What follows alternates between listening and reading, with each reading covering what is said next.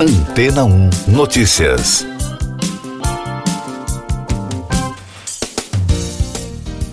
Bom dia!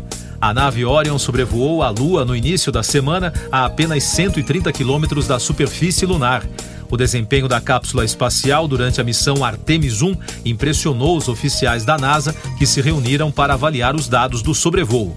O passeio da nave ocorreu no lado afastado da Lua e, em seguida, a Orion acionou seus propulsores para se posicionar na órbita retrógrada distante, ao redor do satélite natural. Segundo a Agência Espacial Norte-Americana, a comunicação foi interrompida temporariamente durante o procedimento, mas os técnicos confirmaram que a manobra foi um sucesso.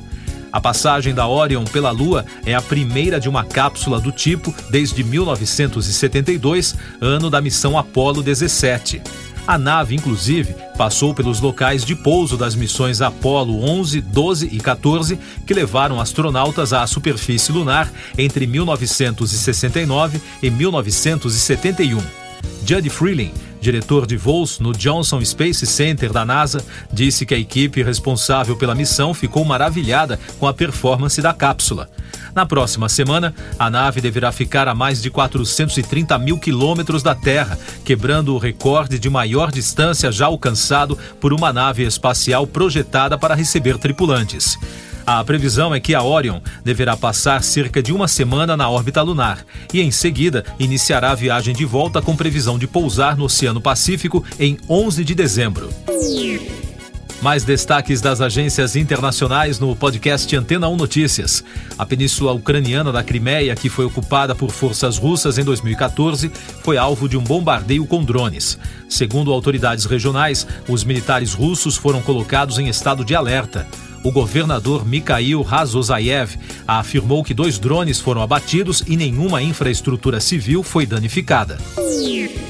Pequim fechou escolas e restaurantes após um recorde de novos casos de Covid-19. As autoridades também determinaram a volta do home office. A China tem vários focos de coronavírus e registrou na terça-feira 28 mil novas infecções, um número muito próximo do recorde histórico desde o início da crise. O país mantém a estratégia de Covid-0, que gerou bons resultados até agora. Subiu para 268 o número de óbitos provocados pelo terremoto na Indonésia na última sexta-feira. A maior parte dos mortos eram de estudantes que estavam dentro de escolas. O tremor de magnitude 5,6 teve epicentro na principal ilha do país, em Java, mas também foi sentido em Jakarta, que fica na região metropolitana da capital. A área atingida tem centenas de prédios. O Alto Comissariado das Nações Unidas para os Direitos Humanos informou que a situação no Irã é crítica devido a um endurecimento das autoridades contra os protestos que resultaram em mais de 300 mortes nos últimos dois meses. Desse total, pelo menos 50 são crianças. O chefe de direitos humanos da organização, Volker Turk, pediu às autoridades iranianas a atender às demandas das pessoas por igualdade, dignidade e direitos. Os protestos na República Islâmica tiveram início desde a morte da curda Mazamini, de 22 anos, sob custódia da polícia de moralidade, depois que ela foi presa por usar roupas consideradas inadequadas.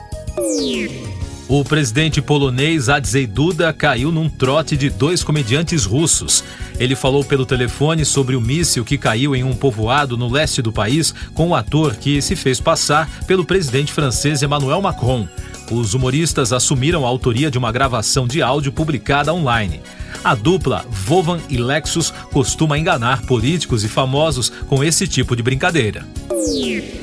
Eu sou João Carlos Santana e você está ouvindo o podcast Antena 1 Notícias, agora com os destaques das rádios pelo mundo, começando pelos Estados Unidos, da Fox News.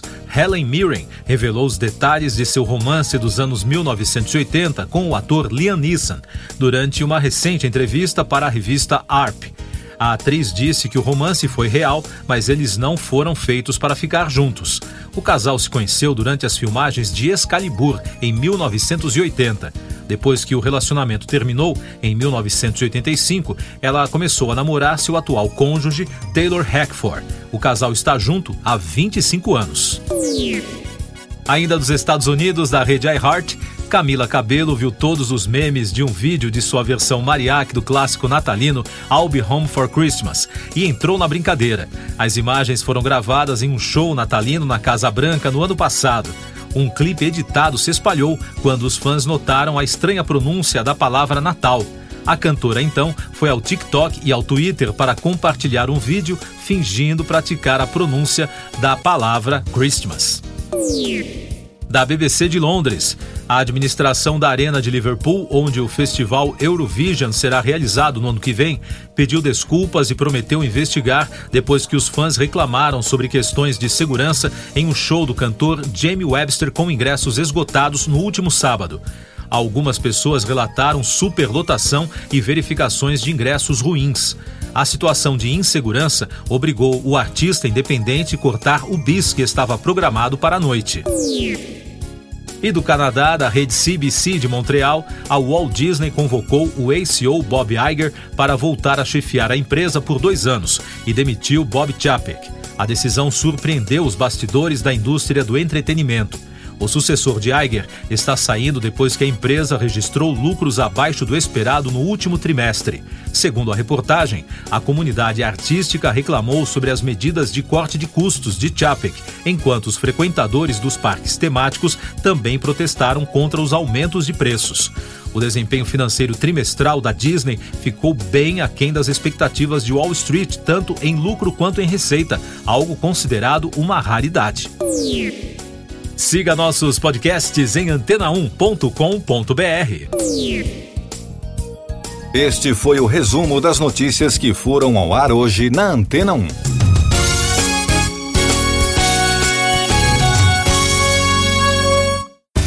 Depois de tanto conteúdo legal, que tal se hidratar com água rocha branca? O consumo regular de água durante o dia traz benefícios para a saúde, como, por exemplo, manter a pele bonita e hidratada. Rocha Branca, da fonte direto para sua casa. Depois de tanto conteúdo legal, que tal se hidratar com água rocha branca? O consumo regular de água durante o dia traz benefícios para a saúde, como, por exemplo, manter a pele bonita e hidratada. Rocha Branca, da fonte direto para sua casa.